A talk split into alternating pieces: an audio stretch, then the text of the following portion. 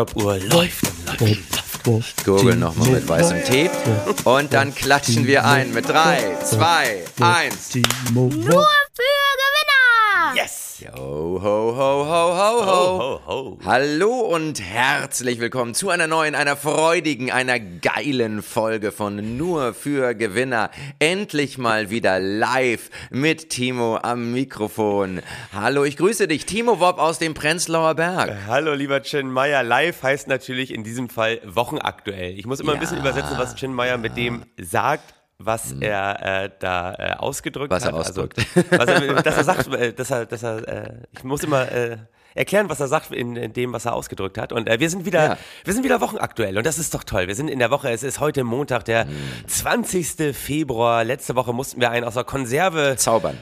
Mussten wir, ja. ballern, weil wir sozusagen in Produktion untergegangen sind. Aber umso mehr freue ich mich, dass ich dich diese Woche wieder an meiner Seite habe, lieber Chin. Absolut. Und da will ich von dir auch sofort wissen, was macht dein Lieblingsindex, Timo? Ja, ne, natürlich, eine Woche musste ich aussetzen, jetzt darf ich wieder Ja. äh, auf ihn ja, drauf guck gucken. drauf, der, guck der drauf. DAX äh, dieses Jahr sowas von stabil, bewegt sich so Mhm. gut wie gar nicht. Steht bei sicheren 15.491,48 Punkten. Oh. Eine Veränderung zur Vorwoche von 0,061 Prozent. Also er steht sowas von sicher über der, und das weißt du, über der psychologisch, psychologisch. so wichtigen 15.000 Punkte Marke und daran wird sich Ich so schnell auch nichts ändern und das ist gut, Nein. es gibt uns Stabilität. Absolut. Wir wollen ja hier stabile Gewinner haben.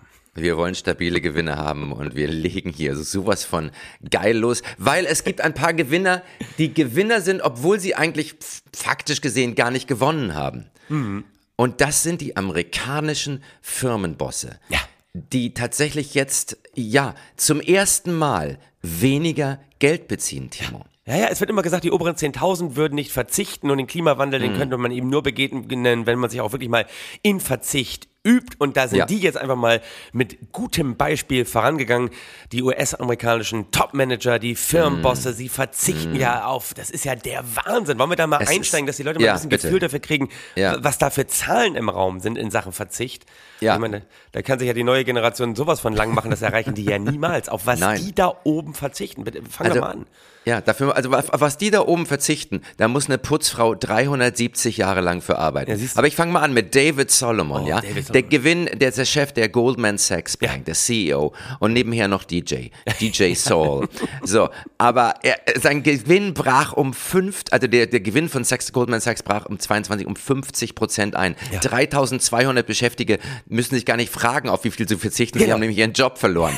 Die. Boni der Junior-Banker wurden im Vergleich zum vorherigen Jahr um bis zu 90 Prozent rasiert. Ja, so Aber auch DJ Solomon muss bluten. Seine Vergütung sinkt auf 25 Millionen Dollar. Timo, könntest du damit über die Runden kommen? Das ist ein Minus von 30 Prozent. 25 Millionen. Ja, ja, das wäre natürlich eigentlich die Herleitung gewesen. Ne? Man muss ja erstmal sagen, er verzichtet auf 30 Prozent. So baut man einen Gag auf. Er verzichtet auf 30 Prozent. Da sagen alle, das ist ja der Wahnsinn, er verzichtet auf 30 Prozent. Ja. Ich meine, wer macht das denn heutzutage noch freiwillig? Aber er ist eben immer noch, sagen jetzt viele, bei ja fürstlichen 25 Millionen US-Dollar Jahresgehalt. Aber man muss ja auch dazu sagen, sein Jahresgehalt lag vorher deutlich über 30 Millionen und das spielt eine Ja. ganz, ganz große Rolle, diese, diese 30 Millionen. Da werden wir jetzt noch gleich zu kommen, weil James Ja. Gorman zum Beispiel Ja. auch von Morgan Stanley, Abschlag von 10 Prozent, aber geht nicht ganz so weit wie David Solomon. Sein Jahresgehalt liegt immer noch bei 31,5 Millionen pro Jahr und damit deutlich über 30 Millionen Euro Ja, Jahresgehalt. die psychologisch wichtige Marke von 30 Millionen Dollar Einkommen. Ja, ja, da wird immer drüber gedacht, das ist die psychologisch so wichtige Marke von 30 Millionen US-Dollar Jahresgehalt. Ja, denn auch Brian Moynihan von der Bank of America ist mit einem Minus von 6,3 Prozent noch mit 30 Millionen Dollar dabei. Ja, absolut. Damit noch deutlich über der, Der psychologisch psychologisch- so wichtigen 30 Millionen Dollar Marke. Auch wenn ich mich hier wiederhole, ich finde es einfach äh, entscheidend, dass man das den, den Zuhörerinnen, die ja hier gerade erst in die Welt der Gewinner einsteigen, dass man das mal Ja, nochmal ja. deutlich macht. Ne? Ja, ähm, Äh, anderer, ähm, wir haben uns jetzt nur auf Banken konzentriert. es ist ja auch in anderen Bereichen Kommen so. Ähm. Pat Gelsinger, wo ist der nochmal Vorstand von? Intel, der ist von Intel, genau. ja. Und, und geht mit einer 25-prozentigen Kürzung mit sehr gutem Beispiel voran. Das, Timo, muss man dazu sagen, betrifft allerdings nur sein Basisgehalt. Das war 1,25 Millionen Dollar und wir alle wissen, davon kann man nicht Davon leben. kann man nicht leben. Das ist Deshalb Kleingeld. bekam er 2021 auch noch 100, 177 Millionen Dollar an Aktien, Optionen und anderen Vergütungen. Genau. Und das wird jetzt allerdings nicht gekürzt. Das muss man da auch nicht immer so groß rausstellen. Nee, das muss man nicht drauf raus. Es geht um das Basisgehalt. Mich wundert, Ja. dass sein Basisgehalt da wirklich so mickrig ist. Aber als ich dann gesehen habe, hey, er bekommt 177 Millionen US-Dollar in Form von anderen Vergütungen, war ich schon wieder ein Stück weit beruhigter. Wobei ja am meisten voran schreitet ja, Ja, ja. Apple-Chef Tim Cook. Äh, sein Jahresgehalt war bei 83 Millionen US-Dollar und das hat er sich selbst reduziert auf Mm, Ja. 49 Millionen US-Dollar. Ja, das hat er getan. Ja, hat er getan, damit auch noch deutlich über 30, Deutlich über 30 Millionen. Millionen. Nee, sehr schön in diesem Zusammenhang. Ich, ich, wir kommen gleich nochmal auf, auf Tim Cook, aber Eric Yuan von Zoom, Ja. der, der hat ja einen Riesenverzicht. Der hat 98 Prozent seines Grundgehalts verzichtet. Also für den war Corona gerade erst ausgebrochen. Ja. Ähm, und ähm, das mit immer mit 300.000 Dollar, immerhin gut ein Viertel der Gesamtzahlung von 1,1 Millionen Dollar ausmacht. Ich kann das gar nicht glauben. Ja. Also ich, um ganz ehrlich zu sein, ich glaube, da sind irgendwelche Aktienoptionen noch nicht mit eingerechnet. Ja, das, das kann ja gar nicht sein. Von ein, ein, also von einer Million im Jahr, Entschuldigung, das ist Sorry, das war früher mal, eine. Million ist, sage ich immer, eine Million ist 80er. Da ist man früher noch Ja. über die Runden gekommen. Das, das ist eigentlich vorbei. Äh, bei Tim Cook muss man dazu Mhm. sagen, ähm, so ganz freiwillig machen die das nicht oder Ja. Doch, Ja. es gab ein Feedback der Aktionäre. Es gab da ein war Feedback. wohl klar, sie finden das nicht mehr ganz so geil, dass er so viel verdient. Wobei äh, Tim Cook immer schon gesagt hat, es geht ihm überhaupt nicht ums Geld. Er hat ja ein Privatvermögen von 1,7 Milliarden US-Dollar und er hat eh schon immer angekündigt, Ja. das möchte er sowieso spenden. Das wissen Ja. wir alle. In Sachen Ja. Altruismus sind diese Firmenbosse ganz, ganz weit vorne mit dabei. Natürlich, sie könnten natürlich. auch einfach Steuern zahlen, aber sagen, nee, hey, Moment Nein. mal, ich will einen Finger drauf haben, wie mein Geld eingesetzt wird. Ja. Der Staat verbrennt das Geld ja nur, da kommt es nicht an die richtigen Stellen. Das Ja, möchte richtig. ich schon selber entscheiden, wem ich das spende, wem ich das gebe und über welche Stiftung ich das abwickel. Ähm, viele, das finde ich ein bisschen unfair, sagen, diese ganzen Schritte dieser Vorstandsvorsitzenden, dieser CEOs, das sei sowieso überhaupt nicht ähm, freiwillig gewesen, weil es hätte ein neues Gesetz gegeben, das heißt Say on Pay. Mhm. Und das würde eben Aktionären äh, quasi das, die Möglichkeit geben, der Bezahlung des CEOs zuzustimmen oder eben dieser Bez diese Bezahlung abzulehnen, Ja, was dann aber gemein, wiederum nicht gemein. rechtsbindend ist. Aber man Ja, sagt, ey, ja. das hat schon einen Einfluss darauf, wenn die Aktionäre sagen, nee, ganz so viel geht nicht mehr, wenn man es dann trotzdem macht. Das ist unter Gewinnern wohl nicht ganz so angesehen, wobei ich ja immer sage, die machen das freiwillig, weil wenn man etwas machen muss, und das kommt. Ja. hier deutlich rüber, was man gleichzeitig auch unbedingt machen will, Ja. dann kann man ja sagen, das ist freiwillig. Absolut. Und insofern Absolut. Wie Schulbesuch. freiwillig auf so viel Gehalt. Ja, ja, natürlich. Und, und das, das muss man auch mal sehen. Gut, die Vorstandschef der 350 wichtigsten Unternehmen haben 2021 im Schnitt 399 Mal Mhm. so viel verdient wie ein gewöhnlicher Arbeiter, Aktienoptionen eingerechnet. Aber seit 1978 sind deshalb auch die Zahlungen an Manager um 1460 Prozent gestiegen, Timo. Ja. Also da kann man sagen, das ist gerade der Inflationsausgleich. Ja, und insofern ist ist, da auch alles im Lot. Und noch einmal 399 mal so viel wie der durchschnittliche Arbeitnehmer in Amerika. Und da sagen wir hier im Podcast von Nur für Gewinner natürlich, ey, aber wer will schon Durchschnitt sein? Da sieht man mal, dass sich äh, Durchschnitt sein einfach Nein. überhaupt gar Es nicht lohnt sich lohnt. nicht. Ja. Also ich sage immer, alles und Durchschnitt und Unterdurchschnitt lohnt sich nicht. Das muss man unseren Hörern nochmal ganz klar machen. Das wissen viele vielleicht gar nicht. Deshalb immer überdurchschnittlich sein, dich überdurchschnittlich bezahlen lassen. Und auch, da ist ja auch einer, der sich von diesem blöden Murren der Kleinaktionäre, Ja, absolut, absolut. Äh, diese Empfehlungen, die diese da sitzen da, sitzt, weißt du, da sitzen ein Haufen Kleinaktionäre dir. Kleinaktionäre, Leute, wie das die schon irgendwie klingt, als würde man das zwei, ist ja wie, drei Aktien, ja. Das ist ja wie ein Virusbefall. Absolut. Kleinbürger, Kleinaktionäre, Menschen, mit denen man sich normalerweise gar nicht ablichten würde, Ja. die sitzen da rum. Und, und da hat Jamie Dimon gesagt, nein, Ja. von diesen Leuten, Ja. ja. was die da irgendwie, das Murmeln kann ich gar nicht wahrnehmen, in diesen loftigen Höhen, in denen ich mich bewege. Ja, Jamie Dimon, eben Chef der Bank JP Morgan Chase, ne? Der hat einfach gesagt, ich kriege genauso viel wie im Jahr davor und er bekommt Mhm. weiterhin 34,5 Millionen US-Dollar Jahresgehalt, damit Ja. deutlich über der psychologisch Über so wichtigen psychologisch. 30 Millionen US-Dollar-Marke, obwohl die Bank Minus eingefahren hat Mhm. von Minus, also einen, Gewinn eingefahren hat von Minus 22 Prozent. Aber lieber Chin, wir, Ja. wir betonen das jetzt so oft. Du weißt ja, was passiert, wenn Ja. noch mehr dieser US-Bosse unter die psychologisch so wichtige Wichtige- 30 Millionen US-Dollar-Marke Was passiert dann? sacken. Dann erbarme uns Gott. Dann erbarme uns Gott. Nein, dann machen ganz viele Privatschulen dicht. Dann äh, ist auf den Bahamas ein Luxusresorts. Da, da stricht Arbeitslosigkeit aus. Ja, also das sind wirklich ganz schlimme, schlimme Konsequenzen. Und man muss auch sagen, Ja. ähm, und das ist die Begründung, dass JP Morgan und, und Jamie Dimon noch weiterhin so viel Geld kriegt. Ähm, dass das Unternehmen unter Leitung von Herrn Dimon Ja. auch in Zeiten nie dagewesener Herausforderungen seine Kunden auf der ganzen Welt betreut. Ja, ja, absolut. Das ist übrigens, absolut. das sagt mein Drogendealer auch immer. ne? Und deshalb sind die Preise da auch weiterhin stabil. Ja, und das Interessante ist ja auch, dass wir hier wieder die zwei großen Vs äh, des Wirtschaftens uns nochmal genauer angucken können. Die zwei großen Vs des Wirtschaftens sind ja immer Ja. verteilen und vereinen. Und das Tolle ist ja immer, dass es diesen CEOs gelingt, sozusagen, wenn es schwierige Jahre gab, das Ja. immer externen Faktoren Ja, natürlich. zuzuschreiben. Also zu sagen, ey, es ist in die Hose gegangen, aber höhere Gewalt, Naturkatastrophen, El Nino, deswegen konnten wir gar nicht bessere Nein. Geschäfte machen. Ja. Aber wenn es dann richtig Bombe lief, lag es natürlich an dem Top-Management dieser Management. super Firmenboss. Und das ist Verteilen und Vereinen. Man muss immer die, die Verantwortung auf ganz viele Schultern, auf ganz viele externe Faktoren verteilen. Ja. Aber am Ende die Zuordnung von Erfolgen und Gewinnen immer auf eine Person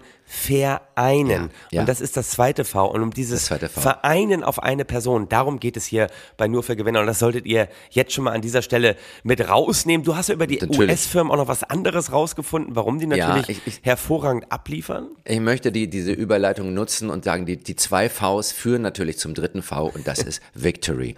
Und äh, Victory hat auch einen Konzern äh, lange Zeit äh, praktiziert. Jetzt muss er eine kleine Strafe zahlen, 1,5 Millionen Dollar, weil, mh, ja, also Packer Sanitation Services hat mindestens 102 Kinder und Jugendliche im Alter von 13 bis 17 Jahren in 13 Fleischfabriken in acht Bundesstaaten arbeiten lassen. Und Timo, das ist ja etwas, was du schon seit Jahren forderst, dass Kinder in Fleischfabriken arbeiten müssen. Ich, ich sag auch mal, Kinderarbeit muss sich wieder lohnen. Da sollte man nicht, äh, ne, es gibt keine Praktika mehr. Wir haben, wenn die, die Kinder die Schulen verlassen, dann können die, haben die kaum praktische Fähigkeiten.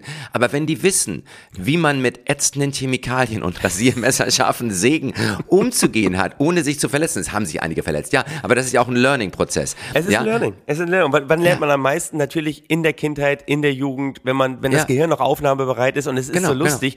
Die Hörerinnen hier wissen es ja nicht. Das wissen ja nur die. Besucher unserer Live-Show. Das ist ja sozusagen Richtig. das Thema Kinderarbeit in der fleischverarbeitenden Industrie. Das war ja mal die Ursuppe von diesem Podcast. Könnt Das alle nochmal nachgucken. Drei. Sat Satiregipfel, da sind Chinmeier und ich das erste Mal gegeneinander angetreten. Und Oh damals haben wir es schon gesagt. Damals galten. Kinder als viel weniger infektiös als Erwachsene. Und Ja. ich, Timo Wopp, habe damals schon 20, 2021 den Vorschlag gemacht, man sollte Kinder viel mehr einsetzen, aber vor allem Kinder aus Wohlstandsfamilien. Weißt Natürlich. Du, so vom Starnberger See, aus Ja. dem Prenzlauer Berg. Weißt du, Sicher. dass diese Wohlstandsverwahrlosung, dass diese Kinder, die den ganzen Tag nichts mehr mit sich anzufangen wissen, außer Golf zu spielen und vor der. Playstation rumzuhängen, Schlimm. dass die eben endlich mal wieder was zu tun haben. Auch kleine Ja. Erfolgserlebnisse. Und Ja, dann sicher. Ne, wird ein wird so ein halber Zentner Hack eben mal von so einer halben Portion hergestellt. Und das muss ja nicht, das muss ja nicht schlecht sein. Da müssen wir einfach nur Absolut. als Gesellschaft lernen, habe ich damals schon gesagt. Ja, wir müssen ja. lernen, ganz genau wegzugucken. Dann ist auch das möglich. Und was die fleischverarbeitende Industrie eben auch wieder in Amerika zeigt und was uns die Firmenbosse auch gezeigt haben, Ja. es ist immer wieder diese Moralstörung, die wir haben, die die Durchschnittlichen haben, die die aber schon längst überwunden haben. Und das ist doch Genau. toll, wenn wir mit solchen Erfolgsstories dazu beitragen können, dass die Leute da draußen eben, eben auch ein Stück weit ihre Moralstörung überwinden und sagen, nee, jetzt gehe ich auch mal in Bereiche rein, wo ich eigentlich sage, da fühle ich mich noch nicht so wohl. Einfach mal anfangen, einfach mal ein bisschen üben, moralische Flexibilität trainieren und dann läuft das wunderbar. Habe ich übrigens auch letzte Woche bei meiner Masterclass in Hannover gemacht. Ich habe ja jetzt eine Ja. Masterclass in Hannover, Ja, ich weiß. wo ich noch Ja. einen Deep Dive in diese ganzen Themen reinmache und ähm, wer da hinkommt, der, wird das, der hat das letzte Woche miterlebt, wie, wie viel man da machen kann in Sachen äh, moralische Flexibilität, kleines Trainingslager, ne? asoziale Kompetenz. Da versuchen wir ja auch hier einfach nur den Leuten so ein bisschen auf die, auf die Sprünge zu helfen. Und deswegen tut's mir jetzt fast ein bisschen weh, dass wir Ja. in Sachen Geld verdienen so einen Abstieg machen, aber in Sachen doppelte Budgetierung Ja. ah, sind wir über Da einen geht es-. Ja, es sind ja, Peanuts. Es sind Peanuts. Im Vergleich zu diesem, was wir bis eben besprochen haben, sind das Peanuts. Aber wir haben einen, einen riesen, äh, er ist ein Gewinner. Ja. Weil für einen Politiker, Ja. Timo, das muss man sagen. geht es da relativ gut. Das Mhm. ist Manfred Weber, Manfred Weber, ja. ähm, der, äh, er ist, glaube ich, der Chef der EVP, der europäischen, der konservativen Partei. Ja, also er ist, er ist zum einen ist er Vorsitzender der EVP, also der Europäischen Volkspartei, aber er ist eben auch, und das ist ja für Ja. diese Geschichte das Entscheidende, Ja. er ist auch der Fraktionsvorsitzende der EVP. Es sind also Ja, quasi zwei, zwei Funktionen, die dieser Mann ausfüllen muss. Ja. Und jetzt geht's eben Ja. um seine Vergütung, da ist ein bisschen was rausgekommen. Ja, da ist ein bisschen was rausgekommen. Er kriegt nämlich für beide Jobs Geld. Ja. Und dann, dann muss man sagen, natürlich, ähm, ne, Einsatz muss sich lohnen. Natürlich, wenn du zwei Jobs hast, wenn du zwei Auftritte hast, dann wirst du auch für zwei Auftritte bezahlt werden. Und genauso sieht Manfred Weber das auch. Anscheinend haben das irgendwelche Leute vorher nicht ganz gesehen, so gesehen, die gesagt haben, na ja, man kriegt ja schon Diäten in Höhe von über 100.000 im Jahr. genau. Äh, warum muss man dann sich nochmal ein gleiches Gehalt in der Höhe auszahlen lassen von der Fraktion? Aber du, ganz ehrlich, ähm, das ist gang und gäbe. Ich meine, in der Versicherungsbranche gibt es den schönen Terminus doppelte Bewertungssumme. Ja, siehst du. Also, wenn du zum Beispiel jemand eine Rürup-Rente verkaufst, dann sagst du, ey, du sparst doch mit diesem Investment so viel Geld, so viel Steuern. Diese Steuern investierst du nochmal in die Rürup-Rente, dann sparst du nochmal Steuern. siehst du. Ne? Und du kriegst dann nochmal Provision. Wie geil ist das denn? So, und, und damit muss man einfach mal sehen, ja, natürlich, das sollte so sein. Und Weber nimmt ja für sich in Anspruch, Timo, Ja. in der Sache vorbildlich zu agieren. Absolut. Weil er anders als seine Vorgänger seine Vergütung transparent gemacht hat. Ja. Darum geht's ja. Er hat sie so transparent gemacht, dass keiner in der EVP genau weiß, was er verdient, weil er es sehr verschlüsselt ausgedrückt hat. Und ich glaube, Ja. hier sind wir ganz nah wieder dran, erstmal das Gewin Gewinnergehen von diesen Leuten offen zu legen. Also erstmal Mhm. Ja. finde ich ja ganz wichtig, es ist jetzt aufgeflogen, er verdient doppelt. Das war nicht allen so bewusst. Und es ist auch Nein. richtig, was du gerade gesagt hast.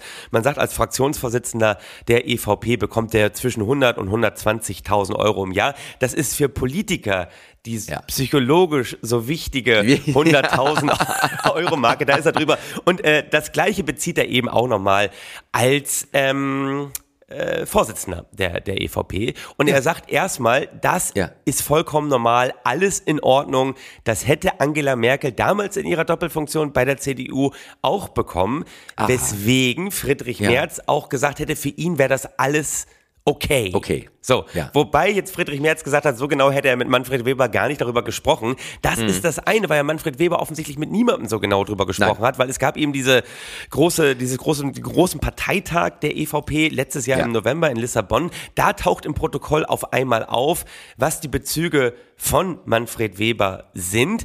Da taucht aber nur auf, und keiner kann sich an dieses Protokoll erinnern, dass er erstmal genauso viel verdient wie seine Vorgänger. Ähm, Hm. Das waren äh, Donald Tusk und äh, Joseph Daul, wo auch immer die herkommen. Aber jetzt kommt was ganz Entscheidendes. Da steht drin, er bekommt genauso viel wie die. Und das finde ich ist wichtig, das rauszustellen. Dann steht da inklusive Reisekosten. Lieber Chin. Und das ist immer, wenn du etwas vertuschen möchtest, dann Ja. musst du so eine, so eine Banalität einbauen, wo alle sagen, Ja. oh, mit also auch noch inklusive Reisekosten. Ja, ja. Also, da, also da, den, haben wir wirklich günstig geschossen. Du musst es immer schaffen, beim Ja. großen Betrug so was ganz Banales einzubauen. Also, weißt du, das inklusive oder ähm, da, da treffen wir uns auf der Hälfte, obwohl du von vornherein wusstest, du willst eigentlich gar nicht so viel nehmen. Du musst immer so, so Sachen einbauen, wo jeder sagt, oh Mensch, das ist, das ist aber super. Natürlich. Man muss immer bisschen höher pokern. Und Ja. diese, diese, diese Sitzung, das war wirklich, also ein Audiomitschnitt des Treffens, ähm, da ist dann auch zu hören, äh, wie das verhandelt wurde. Da war der Schatzmeister Paolo Rangel. Ja, siehst du. Ähm, ich glaube, er ist, äh, keine Ahnung, ich glaube, es klingt irgendwie, er kommt, er kommt aus Südeuropa irgendwie. Und er sagt dann auf dem schwer verständlichen Englischen, ja, yeah, something uh, ähm, also noch was Bürokratisches. Und dann redet er in schwer verständlichem Englisch über Heating, Electricity and uh, other costs, uh, wie die Vergütung von EVP-Präsidenten im Vergleich äh, zu den früheren Präsidenten nicht verändert. So, und dann, äh, ja, no, Printing Cost, Printing Cost. So, Ja. und, und keiner hat diesen Satz irgendwie mitbekommen. Siehst du? Ja, keiner hat das. Und darum geht es. Du musst einfach etwas sagen, aber es so dahin nuscheln, dass keiner versteht, worum es geht. Das ist das Ja, Entscheidende. Und am Ende ist bei rausgekommen, keiner weiß genau, was er verdient. Und das ist eine gute alte Gewinnerregel, die wir hier, glaube ich, schon hunderttausendmal bemüht haben. Wenn man vorne mit dabei sein will, Ja, Timo. Zu viel Wissen ist auch eine Behinderung. weißt, das, das steht einem nur selbst im Weg. Und äh, absolut. das könnt ihr an der Stelle auch schon mal mit rausnehmen. Wahnsinn, jetzt waren wir so lange bei den Firmenbossen, bei Manfred Weber. Die Zeit rennt schon wieder. Wir waren ja, Ja. eine Woche nicht auf Sendung. Ja, äh, wir sind schon fast in Minute 20 angekommen, aber Berlin-Wahl natürlich auch äh, Das müssen wir, das müssen wir. unfassbar Riesending. Wir haben ja noch gar nicht drüber gesprochen. Gibt ja eigentlich nur Gewinner bei der Berlin-Wahl. Man muss ja erstmal sagen, großer Gewinner natürlich unsere Partei. Unsere die Partei. FDP hat es genau richtig gemacht, hat gesagt, wir wollen mit der. Regierungsbildung in dieser, in diesem Moloch anstatt nichts zu tun haben. Wir wollen ja nicht über die 5%-Hürde kommen. Tschüss, Nein. macht euren Scheiß alleine. Genau richtig. Auch die Aufarbeitung Wir setzen von der mal eine FDP. Runde aus. Ja, wir setzen mal eine Runde aus. Glückwunsch, Christian. Ja. Ja. Auch Glückwunsch an, Glückwunsch an einen, wie Christian Lindner gesagt hat, hervorragenden Spitzenkandidaten, Sebastian Gschaja. Alles Ja, richtig. Alles, alles richtig. richtig gemacht. Sogar ein Plakat aufgehängt, wo er ganz, ganz lustig auf dem Kopf steht. Hast du das gesehen, wo das Plakat so ver verkehrt rum ist? Also, ich meine, Mm, Ja. mehr kann man ja nicht Das signalisieren, dass man diese Stadt nicht ernst nimmt. Und das hat die, Ja. die FDP, das ist, weißt du, das ist dieser, diese ausgestreckte Hand auf der Nase sozusagen, dieses Edgy Badge, wir wollen mit euch nichts zu tun haben. Die Wähler haben es erkannt und haben der FDP diesen Gefallen getan, sie nicht mehr reinzuwählen. Genau richtig. Und das ist ja auch das Tolle daran. Die FDP sagt ja danach, wenn überhaupt, dann liegt es daran, dass wir in, der in dieser aktuellen Koalition nicht sichtbar genug sind. Die Ja. Leute müssen einfach klarer mitbekommen, was will die FDP. Und ich glaube, die Leute signalisieren das ja auch ganz Ja. eindeutig Ja. über die Stimmen, die sie der FDP geben. Ja, wir wollen, wir wollen noch viel mehr FDP, aber nicht unter diesen Bedingungen. Ich glaube, das, das kann man sehr deutlich aus diesen Zahlen lesen. Das ist zumindest mein Blick auf diese Realität. Sehr, sehr schön. Aber ich möchte an dieser Stelle wirklich die absolute Gewinnerin. Also es gab da einen Kai Wegner von der CDU, den keiner wahrnimmt und kennt, weil er jetzt auch wirklich leise tritt und leise treten muss, damit er irgendwie mit viel Kompromissen vielleicht doch noch an die Macht kommt. Aber es gibt eine Riesengewinnerin und das ist natürlich unsere, unsere Sissy, unsere Franzi. Ja. Franziska Giffey, ähm, die ja auch ganz klar gesagt hat, es ist klar, dass ich aus diesem Platz zwei ableiten muss, dass die SPD weiter Regierungsverantwortung hat. Das ist vollkommen offensichtlich, natürlich. Natürlich. Das ist, das da merkt man, das ist ein wahrer Gerhard Schröder, der sich auch 2005 einfach im Kanzleramt verschanzen wollte. Und, und das ist natürlich. Und das Schöne, Timo, Ja. an Franziska Giffey ist, dass sie weiß, was Demut bedeutet. Das sagt sie immer wieder. Ja. Die SPD muss jetzt Demut, also es ist im Prinzip, als würde sie ein Priesterseminar machen, ne? Demut, Demut, Demut. Und ich glaube, irgendwann kommt sie dann auch mit Matthäus 1930 um die Ecke. Und Matthäus 1930 heißt, die Letzten werden die Ersten sein. Da siehst du, da siehst du. Und es ist eben, und damit hast du ja wunderbar meinen Ball aufgegriffen, es ist ihr Blick auf die Realität. Und Ja. einer ihrer Sprüche im Wahlkampf war, gute Politik beginnt immer mit dem Betrachten der Wirklichkeit. Ja. So.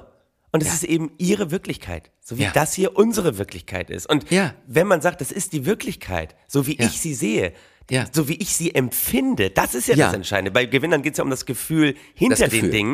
Dann kann Absolut. einem das auch keiner vorwerfen. Und deswegen, Franzi bleibt dran. Einige sagen, sie klebt an ihrem Stuhl, aber gute Gewinner kleben an ihren Stühlen. Anders funktioniert das ja gar nicht. Und damit Natürlich stelle nicht. ich jetzt hier auch ganz offiziell Ja. den Antrag, Franziska Giffey endlich aufzunehmen Ja. an der Leimner Schule der Hoffnungslosigkeit. Ja, Weil sie das wird ist dort, schon eine sie große wird dort, Kunst, so lange den Schuss nicht zu hören. Das ist ja das ganz Entscheidende. Ein- Eine, Riesen, eine Riesenkunst, die wird, sie wird da unterrichten, sie wird Professorin Ja. werden. äh, Und Die Leimner das- Schule der Hoffnungslosigkeit, gegründet Ja. von Anne Spiegel, natürlich fortgesetzt von Boris Becker, der übrigens Ja. auch einen großen Auftritt in Berlin hatte, jetzt bei der Berlinale. Es wurde ein Film vorgestellt, Ja. Bum Bum, Boris Becker versus den Rest der Welt. Also, äh, nee, nee, der Rest der Welt gegen Boris Becker. Genau, das Ja. war der Titel. Der Rest der Welt Ja. gegen Boris Becker. Ja. Äh, und das ist auch geil, das haben wir hier auch schon öfter bemüht. In dem. Film wird nochmal erzählt, dass Boris ja viel beim Tennis gelernt hat. Immer wieder dieser. Sieg als 17-Jähriger. Und dass er da eben gelernt hat, er ist am besten, wenn er mit dem Rücken an der Wand steht. Ja, weißt du, dann, dann ist er am besten. Und man muss ja sagen, diese mentale Haltung hat ja auch dazu geführt, dass seitdem seine Tenniskarriere vorbei ist, er eigentlich nur Siege eingefahren hat. Deswegen war er ja auch am Ende Ja. im Knast. Es ist ja offensichtlich. Und Ja, wir haben ja auch schon gesagt, alle guten Gewinner waren mal im Knast. Und Ja. alle guten Gewinner haben auch bitte nur eine Geschichte, die sie immer wieder erzählen. Weißt du, andere sind ja so bescheuert und denken sich immer wieder neue Geschichten aus oder überlegen sich neue Erkenntnisse. Boris Ja. Becker lebt es vor, eine Geschichte, die immer wieder erzählen, egal wie das Leben in die Grütze geht. Und am Ende landest du im Kino und darfst auf dem roten Teppich Hände schütteln. Das Natürlich. ist ein echter Gewinner. Das ist ein echter Gewinner. Wir müssen jetzt sch- schnell noch unsere weiteren Gewinne abhandeln. Ich habe das Gefühl, die Zeit drängt Ja, etwas, die Zeit Timo. drängt tierisch. Ah, ich bin Ähm, so also wir haben, wir haben natürlich auch, wir wollen es nur noch mal erwähnen, Alice Schwarzer, Sarah Wagenknecht, die auch einen ganz klaren Blick für die Realität, Ja, besonders natürlich. die gefühlte Realität haben und die jetzt äh, eine große Demo machen werden ähm, am Samstag, ähm, wo also eine Friedensdemo,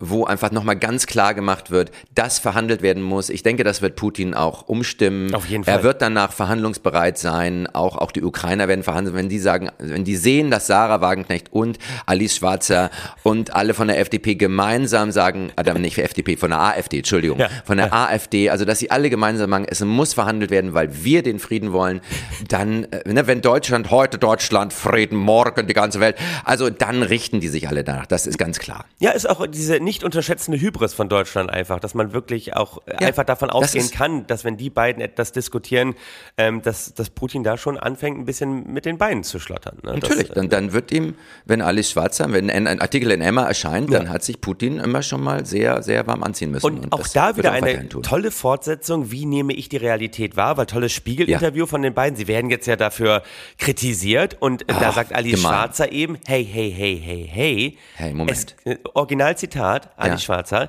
Ja. Es geht auch gar nicht darum, ob wir Recht haben oder Unrecht. Es geht Ja. darum, die Realität zur Kenntnis zu nehmen. Hallo! Lieber Chin, du musst ein Experte für Realität werden. Natürlich. Weil dann geht's gar nicht mehr darum, ob du Recht oder Unrecht hast. Nein. Dann weißt du, wie sieht die Realität aus? Und das Ja, ist und der die- entscheidende Vorsprung. Und die Realität sieht immer so aus, wie du sie fühlst. ja, das ist das, Wichtige. ist es nämlich. Da sind wir wieder. Und das Ja. haben wir jetzt wirklich über drei Stationen nochmal sowas von deutlich gemacht. Absolut, genial. Es geht darum, und deswegen sage ich auch immer, es helfen kognitive Verzerrungen. Also Sachen, die Ja. dazu führen, die Realität anders wahrzunehmen als andere, wird immer so als Defizit dargestellt. Nein, Nein. das muss man trainieren.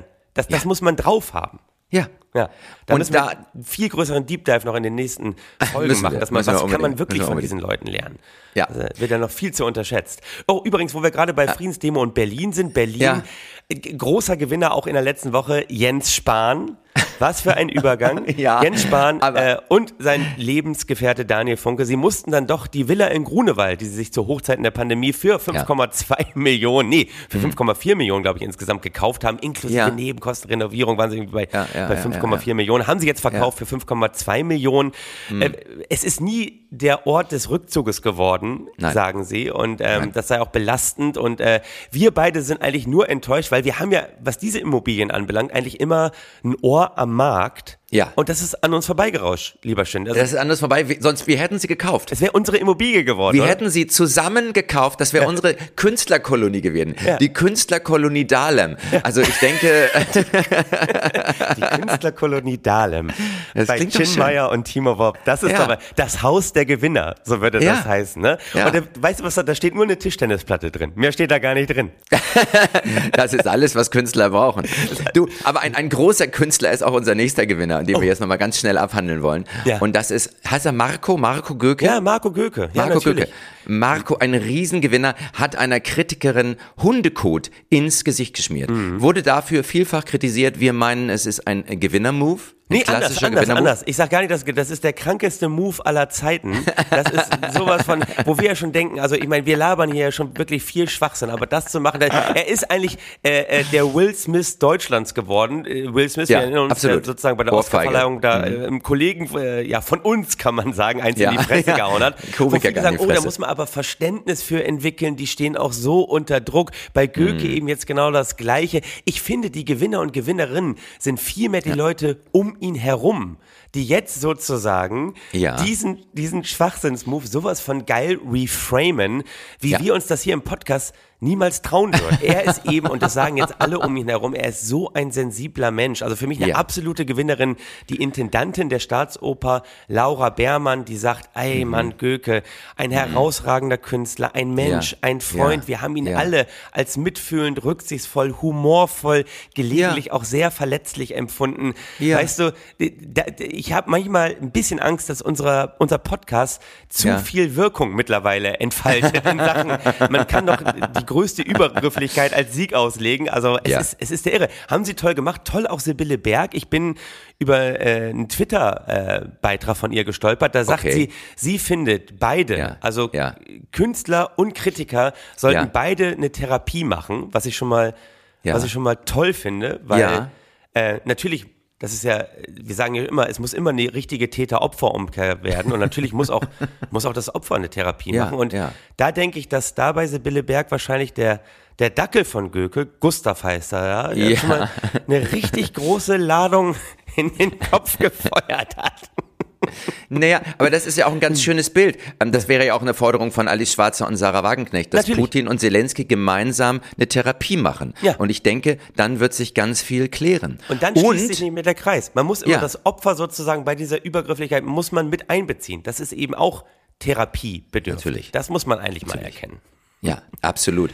Und, und ich finde aber auch, wir sollten auch wissen, dass das hier, also Marco Göke, und das ist natürlich auch, das zeigt, dass er ein ganz, ganz großer Choreograf letztlich ist, er hat eine neue Form des Ausdruckstanzes Ja. einfach gef- geformt, ne? Den quasi karnivoren Kack-Spitzentanz. Also, dass man da auch mal, ne, dass man das auch, diese kraftvollen Bilder auch mal übersetzt. Ja, und Das dass er am Prinzip- Ende auch sozusagen der absolute Gewinner ist, er bekommt eine Abfindung, haben sie deutlich zwischen der Blume Ja. gesagt, seine, seine Ja. Stücke laufen weiter, er darf woanders weiter als Resident arbeiten, Ja. zum Beispiel in Stuttgart am Theater, da darf Natürlich. er sozusagen noch als Freier weiter inszenieren, weil er ja ein, ein so großer Künstler ist. Das heißt, das heißt, du kannst als Gewinner selbst so etwas machen Ja. und es tut sich im Prinzip äh, gar nichts. Und das Tolle ist ja auch hier die Aufhebung bei der Cancel Culture sozusagen. Cancel Ja. Culture heißt ja eigentlich, äh, sozusagen, man muss ja Künstler vom Werk trennen. Also nur weil ein Künstler verwerfliche Sachen macht, heißt Mhm. Ja. das ja nicht, dass sein Werk weniger wert ist. Es muss trotzdem ausgestellt werden. Das hat ja mit seiner Ja. Kunst nichts zu tun. Richtig. Und das sagt ja im Prinzip auch die Intendantin Laura Beermann vom,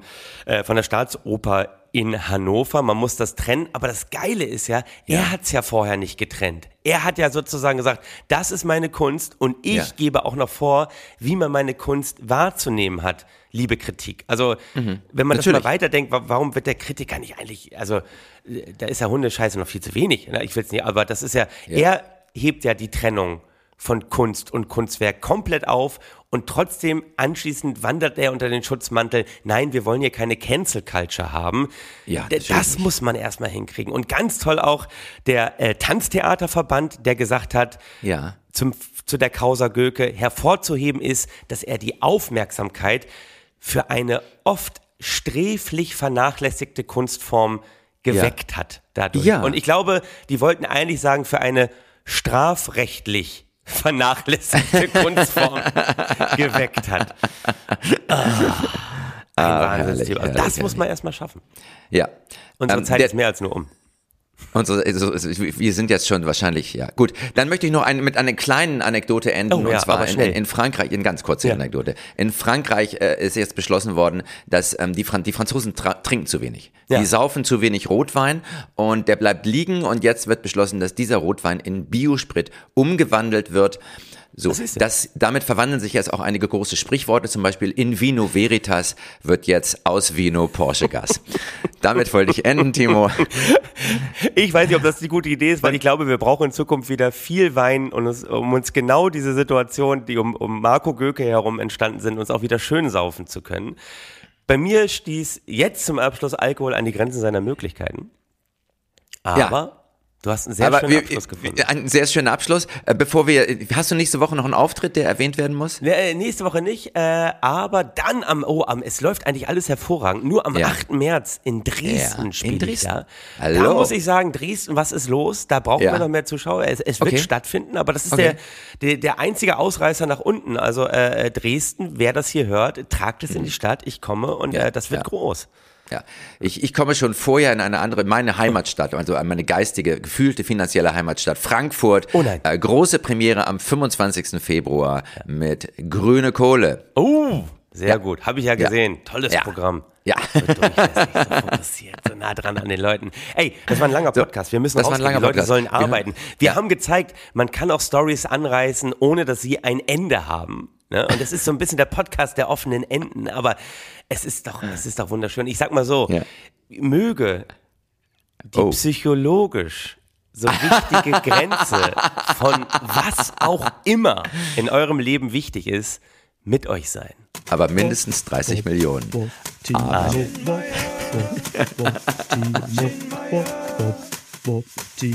Nur für Gewinner!